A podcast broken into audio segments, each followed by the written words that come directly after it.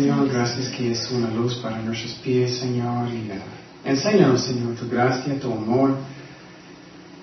Señor, que tú eres el Cordero de Dios. Y gracias, Padre, por todo. Llénanos con tu Espíritu Santo, que va a enseñarnos, Señor. Y en este lugar. Y gracias por todo, en nombre de Jesús. Amén.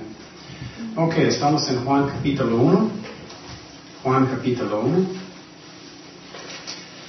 Y entonces, uh, los temas que Dios puso en mi corazón pues, para este capítulo es primeramente el Cordero de Dios. El Cordero de Dios.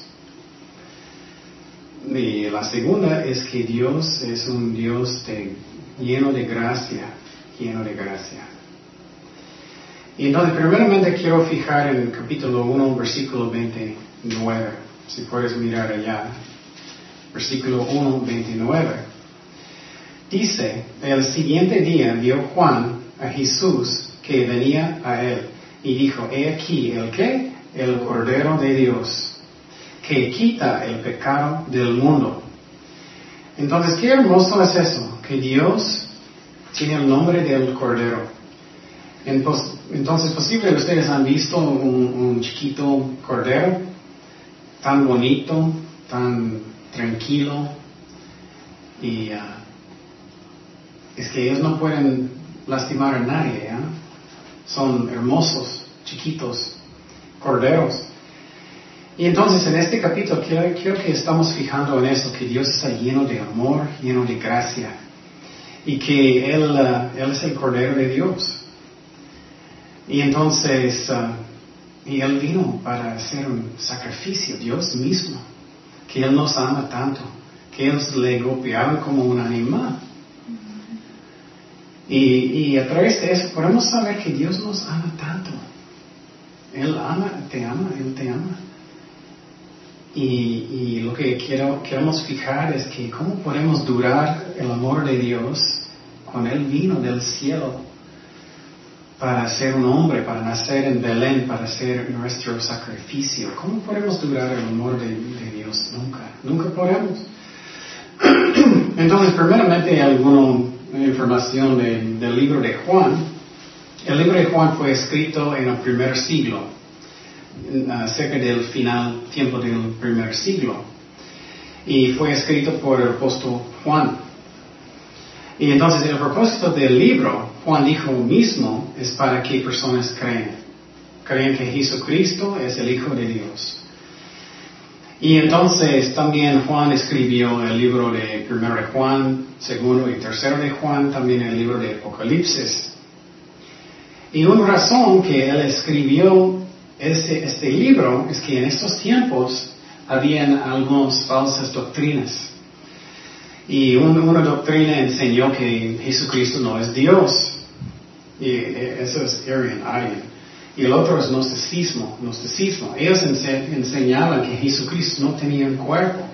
Y cuando él caminaba, en, por ejemplo, en la playa, él no tenía huellas. Y, ellos enseñaban eso. Pero vamos a mirar que Dios fue hecho carne. Entonces él tenía un cuerpo. Y entonces, entonces Juan escribió ese, ese libro por este propósito también. Y los cuatro evangelios tienen diferentes propósitos también. Por ejemplo, los primeros tres libros, um, Mateo, Marcos y Lucas, son como, como una historia de la vida de Jesucristo. Pero el libro de Juan es más como um, explicando cómo Él es Dios y sus milagros y eso. Y Mateo nos enseña primeramente que Jesús es el rey. Marcos enseña que Jesucristo es un serviente. Lucas enseña que, que Jesucristo es un hombre. Y finalmente Juan enseña que Jesucristo es Dios. Y entonces también en Mateo, Mateo fue escrito principalmente para los judíos. Si has leído el libro de, de, Mateo, puedes ver muchas veces que hay muchas profecías que dicen que Jesucristo es el Mesías.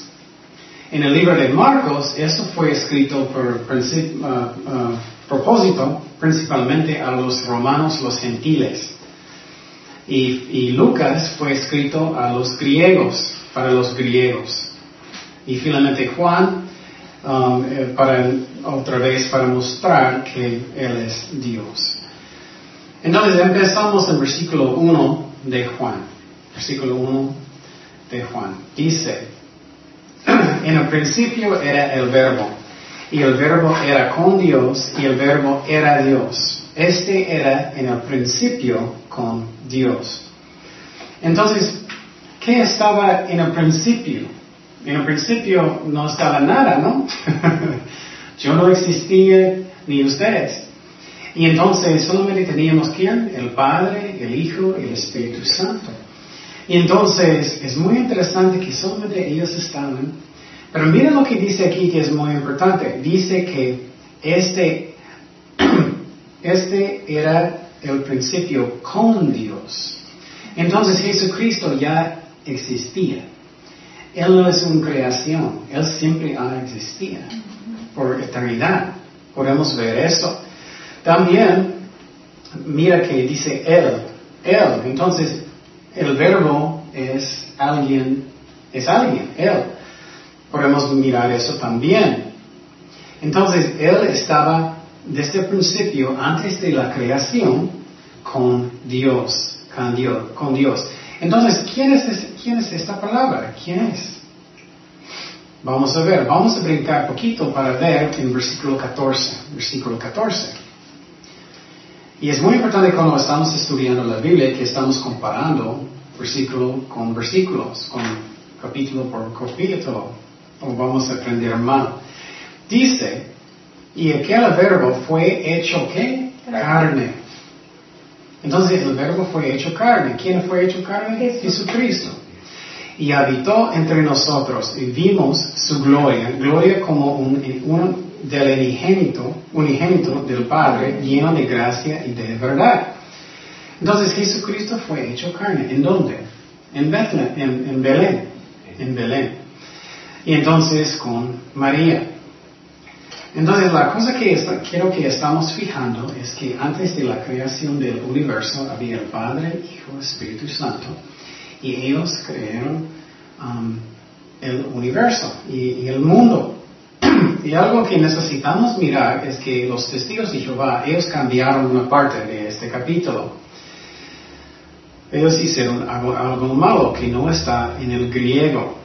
Miramos en versículo 1 Dice, en el principio era el verbo y el verbo era con Dios y el verbo era Dios. Pero ellos cambiaron diciendo el verbo era un Dios.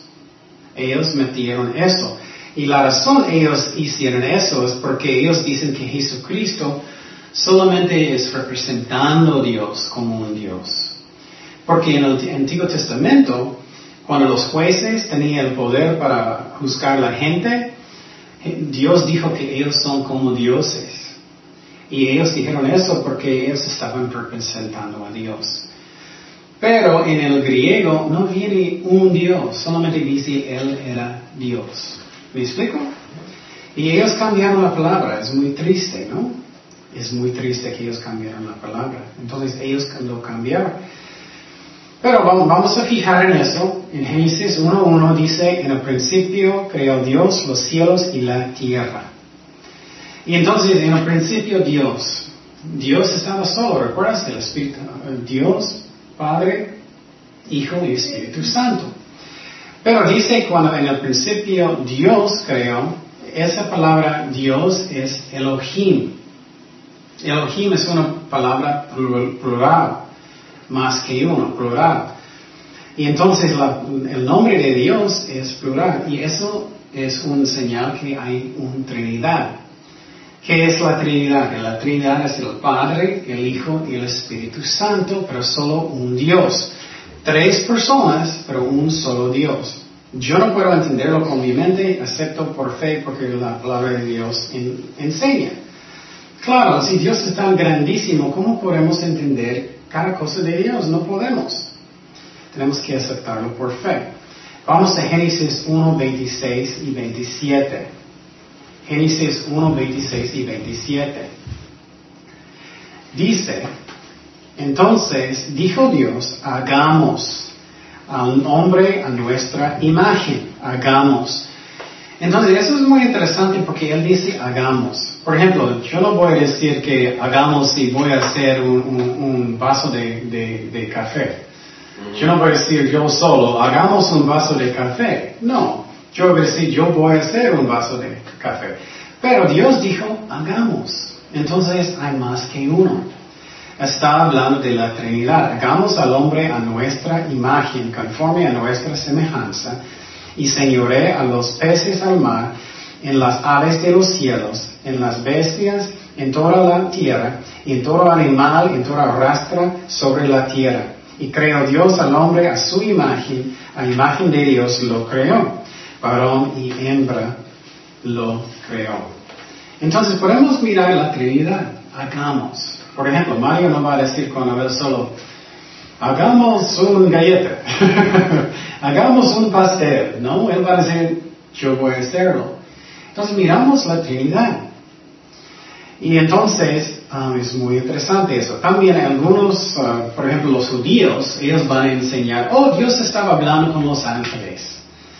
Pero no es posible porque en el versículo 27 dice Dios, y creó Dios al hombre a su imagen no están las imágenes de ángeles. ¿Me explico? Eh, entonces Dios hizo en su imagen, no hablando como ángel, diciendo en nuestra imagen, pero con Dios solo en imagen de Dios. ¿Me explico? Ok. Y entonces también podemos ver que el Espíritu Santo es una persona. Cuando Kenia y yo fuimos a McDonald's en Rosarito, yo recuerdo comimos y ella se fue al baño muy despacito porque ella no está embarazada.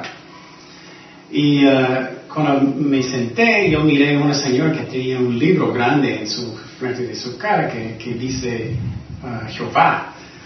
Entonces yo sabía que ellos son testigos de Jehová. Y ella. Y yo, yo, yo sentía cansado, sinceramente yo no, no, quise hablar con ella, pero era tan obvio como un anuncio. y fui con ella para hablar con ella y expliqué ella una cosa que el Espíritu Santo es Dios también, es una persona. Y cuando estoy diciendo una persona, no estoy diciendo como un cuerpo, pero una persona como tiene personalidad, tiene voluntad, tiene emociones y todo. ¿Me explico? Y entonces dije a ella, los testigos de Jehová enseñan que el Espíritu Santo es como una fuerza. Y como una fuerza como viento, como gravedad. Y entonces yo dije, pues yo no puedo mentir a gravedad, ¿no?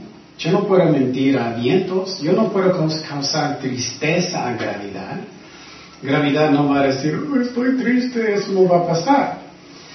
Entonces, pero ¿qué pasa con el Espíritu Santo? Vamos a Hechos 5.3. Hechos 5.3. Hechos 5.3.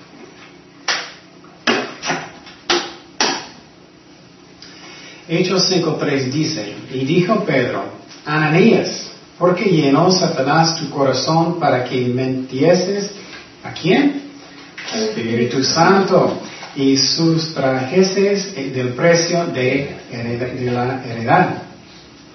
Y entonces lo que pasa es que él mentió al Espíritu Santo. Si el Espíritu Santo solamente es una fuerza, no puedes mentir a una fuerza. Entonces el Espíritu Santo es una persona. También tú sabes que puedes um, entristecer, entristecer el Espíritu Santo. Tú puedes uh, causar daño. Él también, el Espíritu Santo, decide cosas. Él es una persona. También algo muy importante que los judíos dicen, ellos dicen, pero Dios es solo uno. ¿Cómo puede ser una Trinidad? Vamos a Deuteronomio. Deuteronomio. Deuteronomio 6.4. 6.4. 6.4. Dice, Oye Israel, Jehová, nuestro Dios, Jehová uno es. Uno es. Entonces ellos van a decir, ah, pero Dios es solamente uno, solamente uno. Jehová uno es. ¿Cómo puede tener una Trinidad? Bueno, en, en hebreo hay una palabra por esta palabra uno que es ejad. Eso significa más que uno, más que uno. Pero hay otra palabra ah, que es eh, en hebreo que es Yaqui, Yaqui. Yaqui significa uno y solamente uno. Singular. Singular. El otro es plural. Y entonces puedes tener la Trinidad con la palabra Ejad. Ejad. Y entonces, aunque dice Jehová uno es, significa más que uno. Más que uno. Ok. Y una manera que tú puedes mostrar a los testigos de Jehová que Jesús es Dios, voy a mostrar ahorita. Primeramente, Jesús es el alfa y Él es el omega, es- Él es el principio, Él es el fin. Y eso significa que Él no tiene un principio, no tiene un fin. Vamos a Apocalipsis 1.8. Apocalipsis 1.8. Apocalipsis 1.8. Dice, yo soy el alfa y la omega, principio y fin, dice el Señor, el que es, el que era y el que ha de venir, el todopoderoso. Entonces vamos a ver quién es el alfa, quién es el omega, quién es el principio y el fin. Primeramente ellos cambiaron los testigos de Jehová diciendo no es todopoderoso, pero solamente poderoso. Pero eso no, vamos a mirar, no es tan importante, ¿eh? aunque es malo que ellos cambiaron. Vamos a mirar que podemos ver que Jesús es Dios. Entonces la pregunta en la mente es, ¿quién es el alfa? ¿Quién es el omega? ¿Quién es el principio y el fin? Vamos a, a versículo 11 en el mismo capítulo.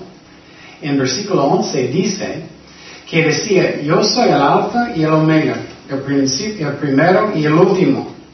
Escribe en un libro lo que ves y envía, envíalo a las siete iglesias que están en Asia, el uh, Efeso, Esmirna, Pérgamo, Tiatira, Sardis, Filadelfia y Laodicea.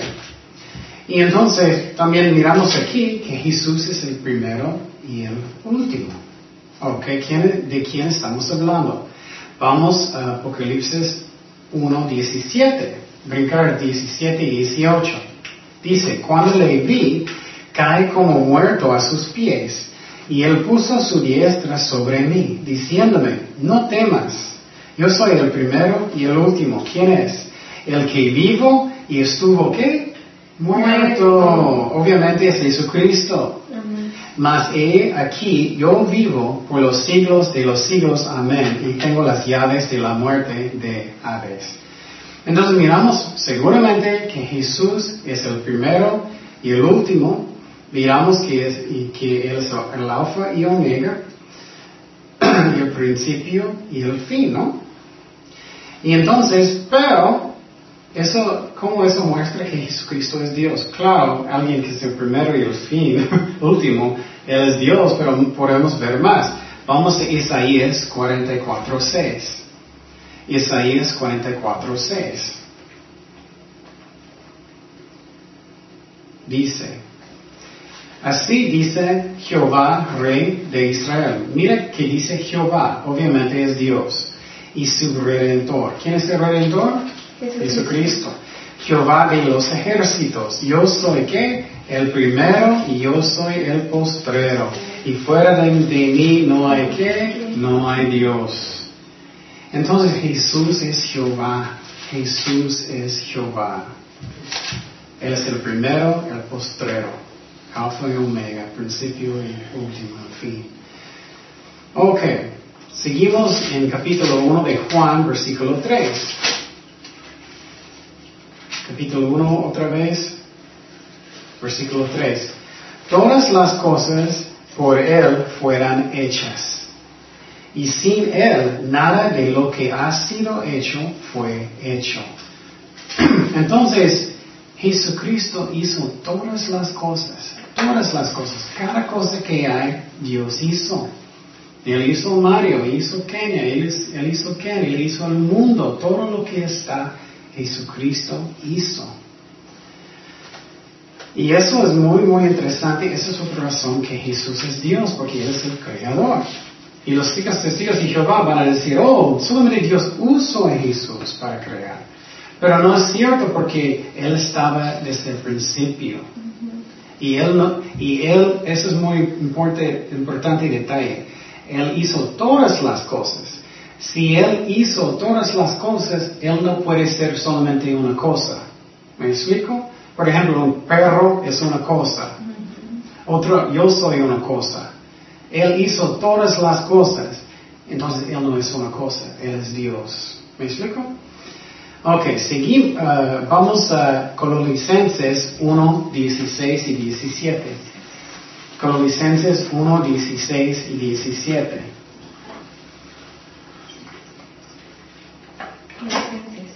Oh, Colosen, vamos a Colosenses 1, 16 y 17.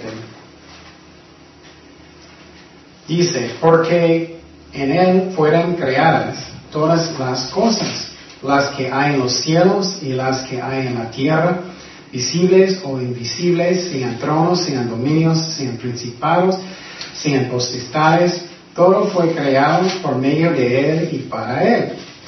Y Él es antes de todas las cosas y todas las cosas en Él subsisten. Entonces Él hizo ¿cuántas cosas? Todas las cosas. Entonces Él no es una cosa. Algo malo los testigos de Jehová, ellos hacen, ellos quitan la palabra todas.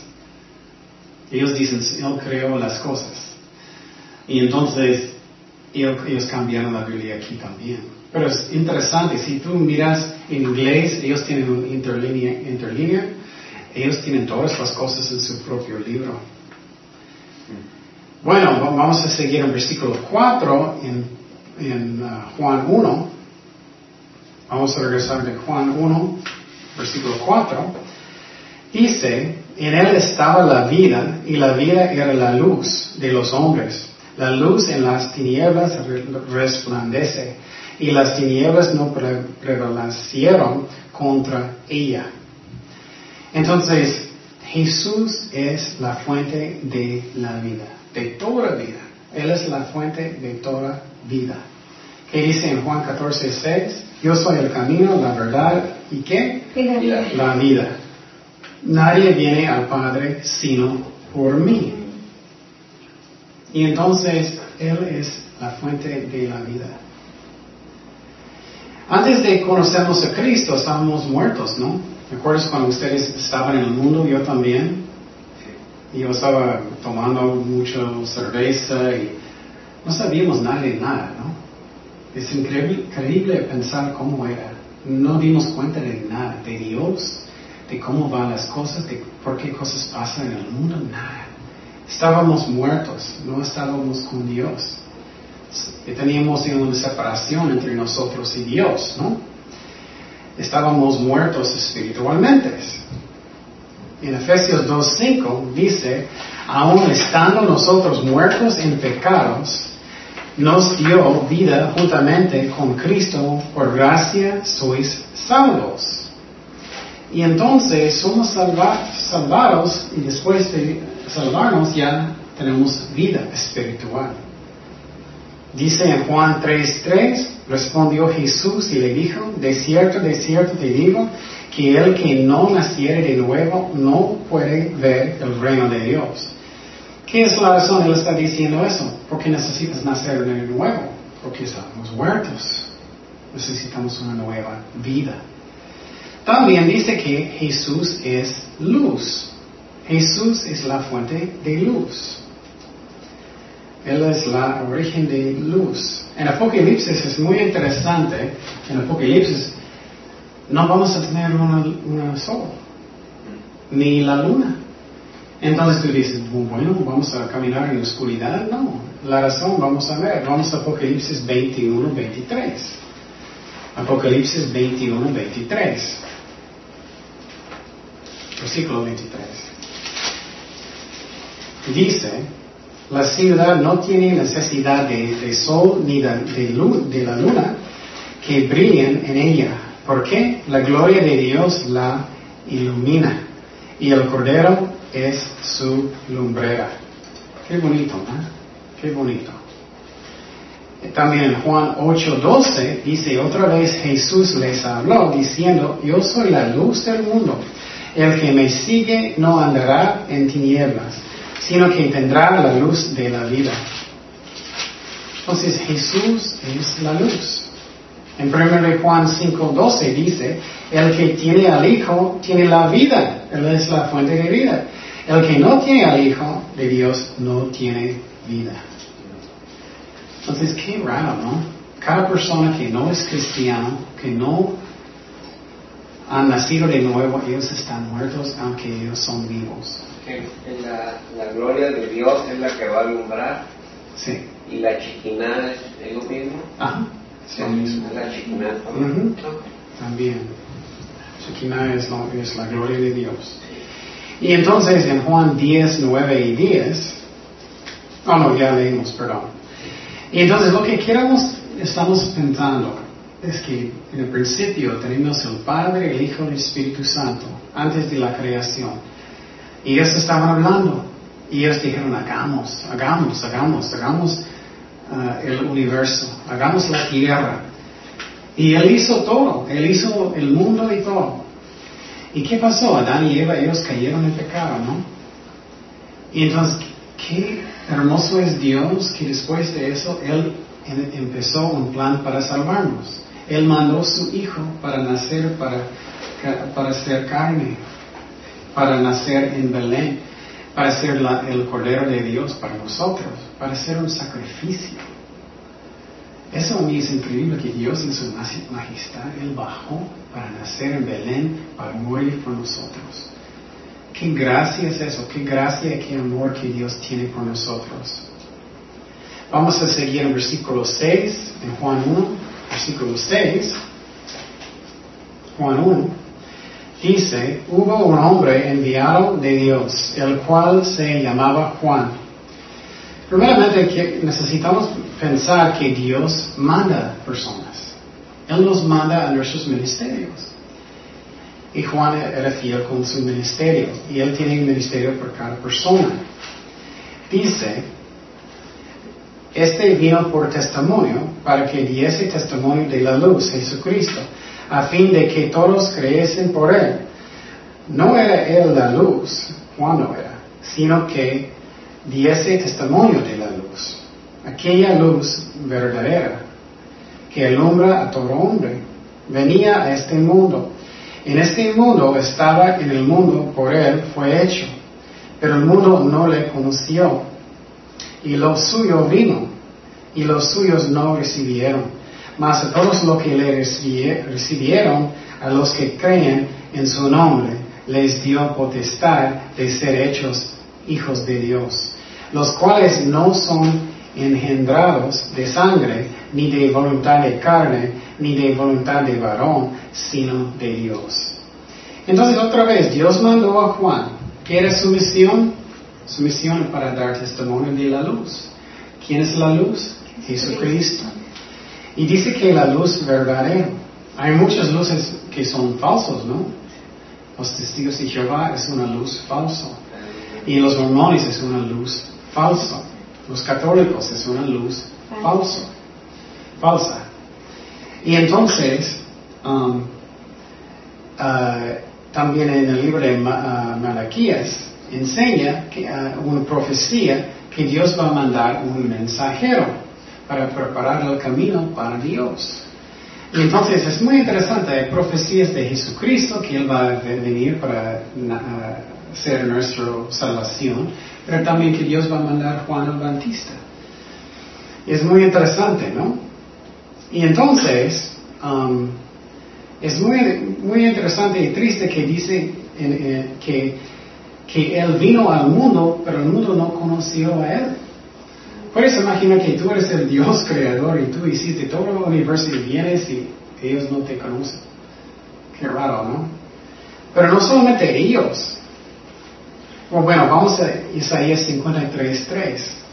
A veces nosotros sentimos rechazados, a veces sentimos malo, pero Jesucristo sufrió mucho de eso, mucho de eso. Él es el creador. Dice en Isaías 53.3, despreciado y desechado entre los hombres, varón de dolores, experimentado en quebranto. Y como que escondimos de él el rostro fue menospreciado y no lo estimamos. Entonces, qué interesante, ¿no? Él, él sentía rechazado. Nosotros sentimos eso. Pero no solamente todo el mundo, también los judíos, la mayoría rechazaron a Jesús, no todos. Quiero decir, algunas iglesias dicen que Ay, Dios terminó con los judíos, no es cierto. Pero porque, por ejemplo, Jesús era judío, la primera iglesia judío, la mayoría eran judíos. Solamente los gentiles entraron más adelante, con la iglesia uh, más adelante. Y entonces, en Juan 19, 15, eso es muy triste, antes de crucificar a Jesús, ¿qué, qué dijo muchos judíos? Pero ellos gritaron, fuera, fuera, crucifícale. Piloto les dijo, a vuestro rey de crucificar, respondieron los principales sacerdotes, no tenemos más rey que César. Qué triste, ¿no? Ellos dijeron, oh, nuestro rey no es Dios, es César, no es el Mesías. Entonces también Juan dijo que los que recibieron a Jesucristo, los que creyeron en Jesucristo, pueden ser hijos de Dios, pueden ser hijos de Dios. En Romanos 19 dice que si confesarás con tu boca que Jesús es el Señor y creeréis en tu corazón que Dios le levantó de los muertos, serás salvo. Entonces dice que Jesús necesita ser su Señor. Yo creía en Dios por muchos años, pero Él no era mi Señor. Yo creía, pero todavía yo estaba tomando, todavía yo estaba haciendo malas cosas, yo no era cristiano todavía. Él no era mi Señor. Um, entonces, ¿qué dice también Juan? Juan dice que, dice que no podemos ser cristianos por sangre, eso significa sangre de la familia. Por ejemplo, si mi mamá es cristiana, no significa que soy un cristiano. Si mi abuelita está salvada, no significa que soy salvado. También no somos nacidos de nuevo por la fuerza de la carne, no es por buenas obras. Buenas obras es por la fe. En Efesios 2, 8 y 9 dice, porque por gracia sois salvos por medio de la fe, y esto no de vosotros, pues es don de Dios, no por obras para que nadie se glorie. Es gracias a Dios, no es por obras. ¿eh? Por eso imaginar eso si es realmente por obras. Personas que dicen que por obras no piensan mucho en porque ¿cuántas obras necesitas hacer? 20 mil no es posible nunca. También finalmente dice no por la voluntad de Dios. Eso significa que yo no puedo creer por otra persona. Yo no puedo, no puedo. Entonces quiero que estamos pensando en el amor de Dios. Qué increíble amor que Dios estaba en, el cielo, que Él creó el universo, Adán y Eva, ellos cayeron en pecado y Dios inmediatamente empezó un plan para salvarnos, para ayudarnos, para bendecirnos, para enseñarnos, para morir como el Cordero de Dios. Qué hermoso es el amor de Dios. Y qué increíble la, cantidad de gracia que Dios tiene. ¿Qué es gracia otra vez? Regalo de Dios, algo que no merecemos. Seguimos en capítulo 1, verso 14. 14. Mira, dice, y aquel verbo fue hecho carne y hábito entre nosotros, y vimos su gloria, gloria como del unigénito del Padre lleno de gracia y de verdad. Juan dio testimonio de él y clamó diciendo, este, este es de quien yo decía, el que viene después de mí es antes de mí. Qué interesante esa parte, ¿no? ¿Cómo es posible que, que Juan dijo que, yo, que, que él era antes de mí. ¿Quién nació primero? Juan. Jesús nació como tres meses después de Juan. Y entonces, pero Juan dijo que Él es antes que yo. ¿Qué es la razón? Porque Jesús es Dios.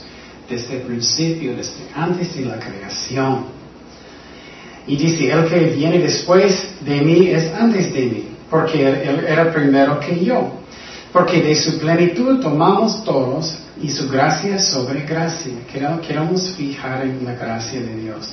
Pues la ley por medio de Moisés fue dada, pero la, la gracia y la verdad vinieron por medio de Jesucristo.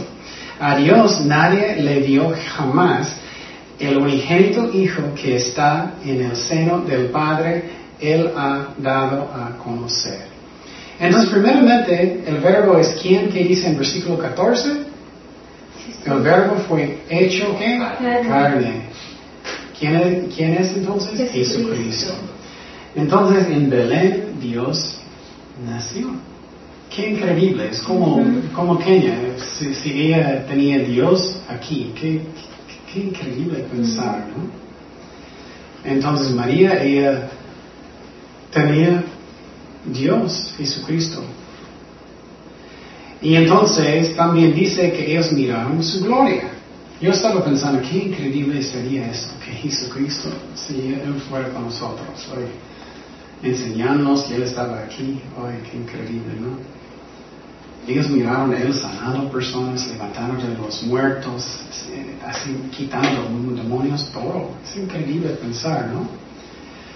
Entonces muchas personas dicen, ¿cómo es Dios? ¿Cómo es Dios? Well, bueno, necesitamos mirar a Jesucristo para ver cómo es Dios. Cómo Él reaccionó, cómo era en todas las cosas. Dice que Él estaba lleno de gracia, lleno de gracia. Si Él está lleno de gracia, nosotros necesitamos estar lleno de gracia. ¿Qué es gracia? Algo que no merecemos, ¿no? Entonces, um, ¿cómo es Jesucristo? Un ejemplo, un ejemplo cuando uh, los fariseos encontraron la mujer en el, en el adulterio.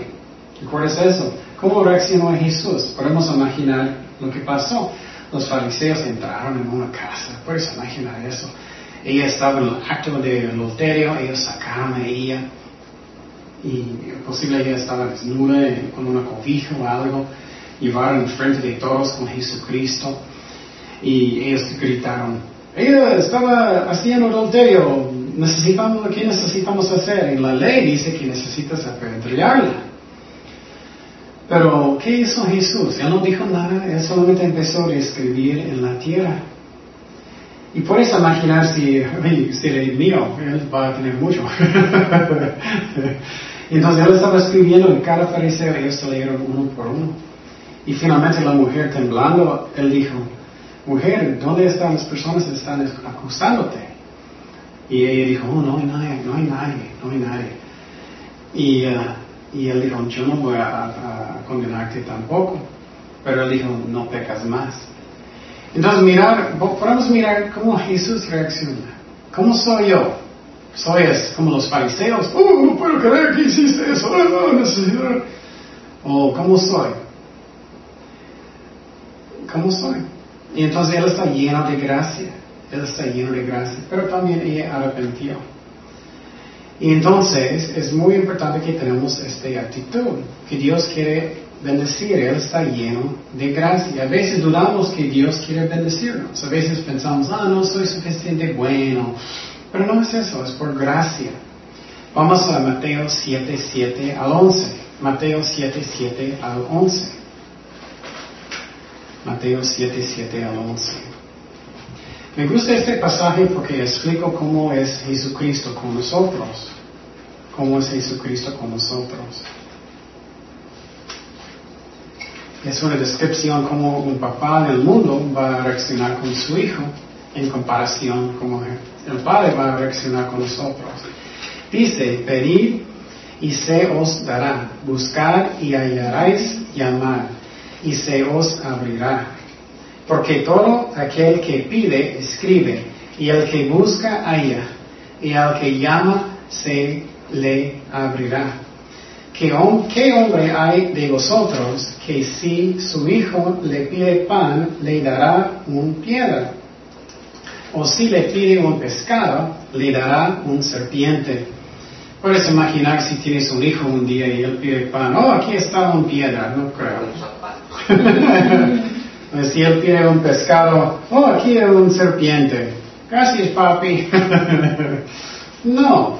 Y dice en versículo 11, pues si vosotros, siendo malos, sabéis dar buenas dádivas a vuestros hijos, ¿cuánto más vuestro Padre que está en los cielos dará buenas cosas a los que le piden? Entonces, esa es la actitud del Padre. Él quiere bendecirnos, Él está lleno de gracia. Y aunque yo no merezco, aunque no soy perfecto, Dios quiere bendecirnos. Quiero que otra vez estamos pensando en Dios antes de la creación del mundo, que es el Padre, el Hijo, el Espíritu Santo, y uh, Él creó el universo, Adán y Eva, ellos cayeron, Dios mandó a su Hijo para ser un Cordero de Dios. Qué hermoso que Dios quería morir por nosotros, Él quería bendecirnos. ¿Cómo puedo durar el amor de Dios? ¿Cómo puedo durarlo? No puedo. Dios está lleno de gracia y de amor. También gracia es lo que no merecemos. Entonces, y tú dices, pero no merezco nada, no, no, no merecemos nada, pero Él quiere bendecirnos por su, su gracia. También, también dice que Dios está lleno de verdad. Y eso es importante, que Dios es un Dios de verdad. Entonces es importante que decimos la verdad. Que guardamos nuestras palabras porque Dios es así. Y podemos imaginar si Dios prometió la salvación y Él va a decir, ah, bueno, ya no. Entonces necesitamos hacer eso. Dios es un Dios de gracia, pero también de verdad. Él es santo. También, um, ya hablamos que Juan dijo que Él era antes de Jesús, uh, que Jesús era antes de Juan, porque Él es Dios. Él es Dios. Y finalmente Juan dijo que la ley vino por Moisés, pero gracia por Jesucristo, por medio de Jesucristo. Entonces la ley, puedes imaginar cómo era si tú fueras bajo de la ley, qué increíble, ¿no? Tienes que llevar tu animal a la iglesia y el pastor va a matarlo. pero en estos tiempos era un sacerdote ya no hay sacerdotes, solamente Jesucristo en el cielo. Y entonces, tenía que guardar la, ley perfectamente bien y era muy difícil, sacrificios constantemente, pero bajo de Cristo, Él murió por nosotros como un cordero de Dios. Y Él quitó todo pecado, no solamente cubrió, en el Antiguo Testamento un animal podía cubrir, el pecado. Nuevo Testamento, con el sacrificio de Jesús, Él, eh, él quitó completamente. Entonces, si tienes pecados en su pasado, ya no está, ya no está, Él quitó. Seguimos en versículo 19, en, uh, Juan 1, versículo 19 dice, este es el testimonio de Juan. Cuando los judíos enviaron de Jerusalén sacerdotes y levitas para que le pregunte, preguntasen, ¿tú quién eres? Eso es muy interesante en mí, es como celoso, celos. Ellos, eh, Juan estaba en el río Jordán bautizando muchas personas, comiendo langostas con, con rico, con miel, mm. comiendo eso. y eh, lo que pasó es que eh, él estaba bautizando muchos y los fariseos se enojaron, ay, ¿qué está pasando? ¿Qué está pasando? Entonces, actualmente sacerdotes. Y los sacerdotes, ellos se enojaron y ellos tenían celos. Ellos, ¿quién tú, tú quién eres? Y, Juan confesó y no negó, sino confesó. Yo, yo no soy el Cristo. Y le preguntaron, ¿quién pues? ¿Eres tú Elías? Dijo, no soy. ¿Eres tú el profeta? Él respondió, no. Entonces, cuando dice Elías, es porque hay una profecía que dice, antes de la venida va a venir Elías. Antes de la venida de Jesucristo van a venir Elías. Y la Biblia enseña que Juan el Bautista vino en el poder y el espíritu de Elías. Y solamente es un parte, parte cumplir la profecía. Y entonces, pero cuando ser completamente cumplido es en la tribulación, cuando Dios va a buscar el mundo, cuando Moisés y Elías van a venir, muchos piensan que son ellos. Y cuando eso pasa, ellos van a ser los testigos en los últimos días. Y entonces él dijo, no, no, no soy Elías porque él no era, pero él vino en espíritu, en el poder de Elías. También él, dijo, no soy ah, el profeta. ¿Quién era el profeta? Moisés profetizó que Dios va a mandar el Mesías, el profeta. Él dijo, no soy el Mesías. Entonces, él no estaba, él estaba diciendo, no soy esas personas. Y la cosa que, que, y vamos a ver quién él va a decir que él, es. Pero quiero que estamos fijando también que, cómo es mi corazón. Tengo un corazón, yo puedo ser contento que Dios está bendiciendo otras iglesias, estoy bendiciendo bautistas o presbiterianos y otros que Dios está bendiciendo. No estoy solamente pensando en mi territorio, en mis cosas, en mi ministerio, en mí. Eso está mal. Somos un equipo. Y claro, necesitamos ser fieles en nuestro ministerio, pero es diferente. Pero muchas personas, ellos solamente están importantes sus cosas y eso está mal. Eso está mal. Es mío, mío, mío. O posible estás encargado, pero no es tuyo realmente, es de Dios. Y entonces los fariseos, los sacerdotes eran malos. Ellos dicen, ¿quién eres tú? ¿Quién eres tú? Eso no está bien. Y él estaba llamando a los judíos de arrepentir para aceptar a Jesucristo. Porque él estaba bautizándolos. Eso es como preparando sus corazones. ¿Qué significa bautizar? Que yo voy a, cambiar yo, mi vida vieja, ya no voy a vivir malo, pero voy a vivir como, como, como Dios. Y Jesucristo todavía no han resucitado, pero cuando Juan lo hizo, es lo mismo que estás cambiando su vida, es simbólico de limpiar su vida que vas a buscar a Dios. Y entonces es muy interesante eso. Um, ok, vamos a seguir en versículo 29, versículo 29 en Juan 1. Dice, el siguiente día vio Juan a Jesús que venía a él y dijo, he aquí, ¿quién? El Cordero de Dios. Estamos fijando qué gracia, qué amor increíble que Dios tiene por nosotros. Que Dios tiene el nombre del Cordero de Dios. Que quita el pecado del mundo.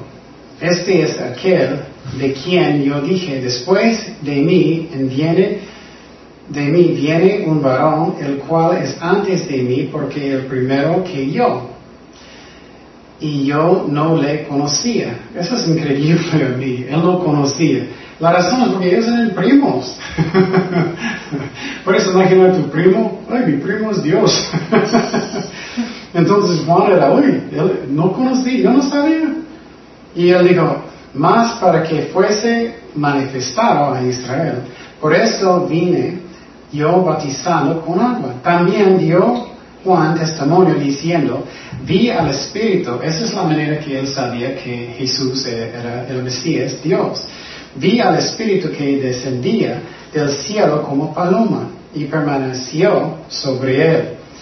Y yo no le conocía, pero el que me envió a bautizar con agua, Dios el Padre mandó a él, aquel me dijo, sobre quien veas descender el Espíritu y que permanece sobre él, ese es el que bautiza con el Espíritu Santo. Entonces Dios dijo, la persona que tú mires, que tiene el Espíritu Santo y quiere arriba, es el Mesías, es Dios. Y Juan era, uh, es mi primo. y dije, yo le vi y he dado testimonio de que este es el Hijo de Dios. Entonces Juan estaba gritando, anunciando que, que Él es el Cordero de Dios. Quiero que estamos fijando en eso mucho. Qué amor que Dios tiene para nosotros, para ser un cordero. Dios mismo, su gloria, vino, fue hecho carne para ser un sacrificio de un animal que ellos copiaron, escopiaron a Él. ¿Cómo yo puedo dudar el amor de Dios por mí? Y la gracia que Él tiene. Él quiere bendecirnos aunque no merecemos nada. Qué hermoso es el amor de Dios que Él tiene para nosotros. Y, eh, y Él está lleno de gracia, está lleno de amor. Vamos a seguir en versículo 35, en capítulo 1. 35. El siguiente día, otra vez, estaba Juan y dos de sus discípulos mirando a Jesús que andaba por allí. Dijo, he aquí, ¿el quién? Cordero de Dios, otra vez. Le oyeron hablar los dos discípulos y siguieron a Jesús. Y volviéndose, Jesús, y viendo que les seguían, les dijo, ¿qué buscáis?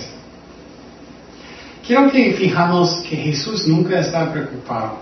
Él nunca estaba preocupado de cuántos discípulos, él no estaba jalándolos, ay, ven, ven, ven, ven, como rogando, él nunca estaba preocupado, nunca estaba en la carne forzando las cosas. Él era tranquilo, ven si quieres, si no quieres, no. Claro, él quería que ellos vienen, pero no necesitamos forzar personas. Algunas personas, los, pastores, ellos como tratan de forzar personas a aceptar a Cristo. No, no, eh, tú necesitas hacerlo del corazón. Dice, ellos le dijeron, Rabí, que tradució es maestro, ¿dónde moras? Le dijo, ven y, venid y ved. Entonces, mira, él es muy tranquilo, ven. Y Dios va a tocar los corazones que él quiere tocar. Dice, fueran y vieron dónde moraba y se quedaron con él aquí aquel día, porque era como la hora décima. Andrés, Andrés siempre estaba llevando personas con Cristo. Eso es algo hermoso, que necesitamos llevar personas a la iglesia con Cristo. Andrés, hermano de Simón Pedro, era uno de los dos que habían oído a Juan y habían seguido a Jesús. Este halló primero a su hermano Simón y le dijo, hemos hallado al Mesías, que traducido es el Cristo. Y le, trajo a Jesús, mirándole, Jesús dijo, tú eres Simón, hijo de Jonás, tú eres llamado Cefas, que quiere decir Pedro. Entonces, miramos otra vez el Cordero de Dios. Jesús es el Cordero de Dios. Cuánto Él nos ama. Cuánto gracia Él tiene para nosotros. Vamos a Apocalipsis 5, 6 para mirar Jesús enfrente del trono de Dios. Vamos a mirar lo que, cómo es la descripción de él. Apocalipsis 5, 6 dice, y miré y vi que en medio del trono y de los cuatro seres vivientes y en medio de los ancianos estaba en pie que un cordero como inmolado. Qué hermoso, ¿no? Jesús se llama cordero. Y otra vez, mira cómo Jesucristo llamó a sus discípulos. Él solamente ven, ven, con amor, pero él no era preocupado, no forzado. Algunas iglesias modernas, ellos tienen un show y como, como entretenimiento. Entretenimiento. Entretenimiento. Entretenimiento. Y, y, un show, ellos quieren forzar a la gente, exigir a la gente muy preocupados constantemente. No, si haces eso en la carne, siempre tienes que hacerlo en la carne. Porque si necesitas siempre forzar personas. Algunas iglesias siempre están forzando a la gente de servir, de hacer cosas. No. Claro, pues podemos exhortarles que es bueno de servir, pero forzando, exigiendo mucho, mucho, eso es la carne. Y cuando haces eso, siempre tienes que hacer. Jesús era muy tranquilo, ven, ver eso. Él dejó el Espíritu Santo de hacer la obra. Y con eso puedes tener paz en su corazón. Seguimos el versículo. Um, oh, perdón, quiero decir otra cosa. Me, me encanta cómo Jesús miró a Pedro. Simón primero. Él estaba mirando a Pedro como Dios va a trabajar en su vida. Él no estaba mirándolo como él era. Él dijo, ok, Pedro, yo sé que tú eres muy inestable. yo sé que tú siempre estás comiendo tu pie. yo sé siempre dices cosas no debes decir, pero voy a nombrarte Pedro, piedra, estable, estable. Y entonces me encanta porque es como Dios mira a nosotros. Si seguimos a Dios, buscamos a Dios, con Él trabaja en nosotros, Él va a cambiarnos como Cristo. Qué hermoso que, Jesús dice, ok, voy a cambiar tu nombre, voy a darte un nombre mejor. Hmm. Seguimos el versículo 43. Dice, el siguiente día quiso Jesús ir a Galilea y halló a Felipe y le dijo, sígame. Mira, él solamente tranquilo. Y Felipe era de Bethsaida, la ciudad de Andrés y Pedro.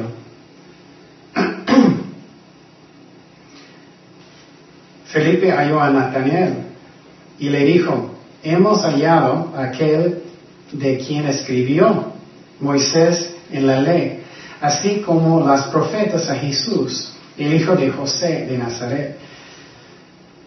Nataniel le dijo, ¿de Nazaret puede salir algo de bueno? Le dijo Felipe, ven y ve. Y entonces, qué interesante, ¿no? El, Nazaret no tenía muy buen buena fama.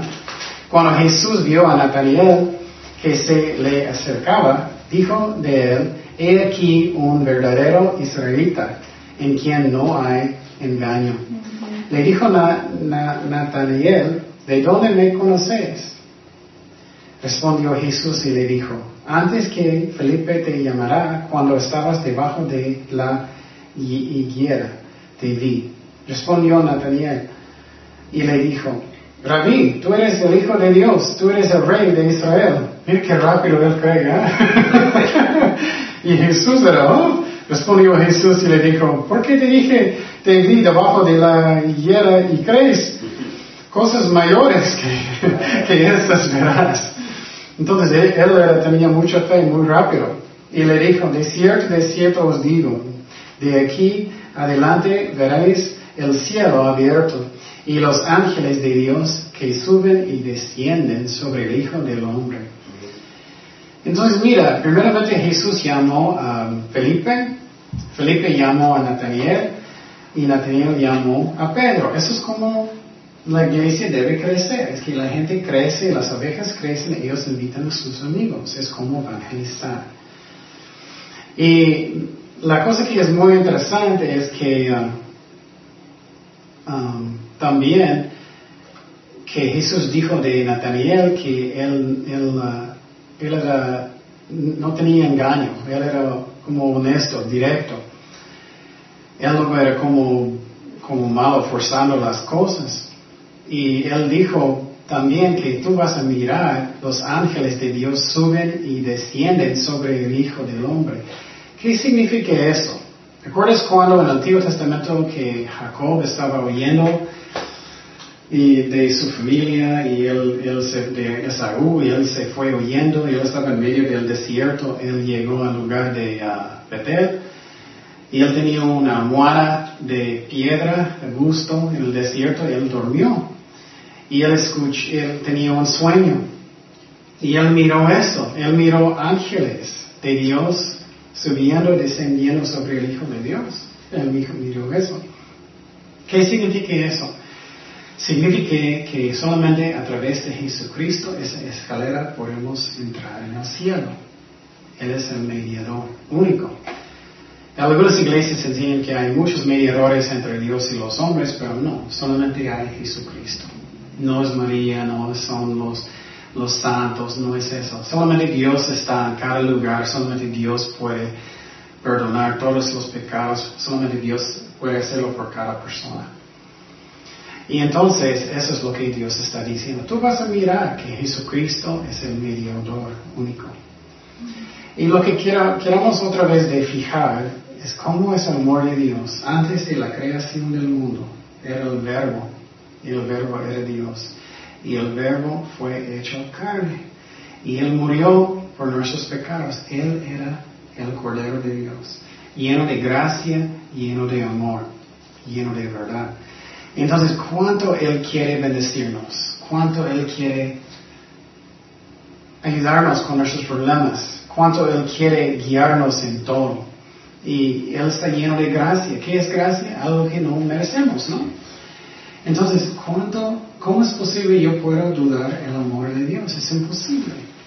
Imposible. Si tú fueras Dios, vas a bajar del cielo en su gloria para para nacer en el Belén, para que personas puedan copiarte, pueden escupar en tu, cara, pueden, pueden copiarte más y más y vas a morir en una cruz y todo eso. No. Pero Dios es tan bueno, tan lleno de amor. ¿Cómo podemos durar el amor de Dios? Es imposible. Él nos ama tanto. Y Él está lleno de gracia. Y esta semana queremos que estamos pensando en la gracia de Dios en el Cordero de Dios cuánto Él nos ama. Cuánto Él nos ama. Oremos. Señor, gracias Padre por tu palabra. Gracias que tú eres el Cordero de Dios, lleno de gracia y verdad. Gracias por tu palabra, Señor. Gracias que tú eres Dios.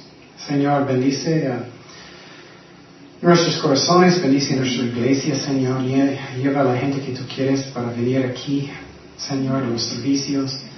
Toca sus corazones, todos nosotros, ayúdanos a crecer en ti, Padre.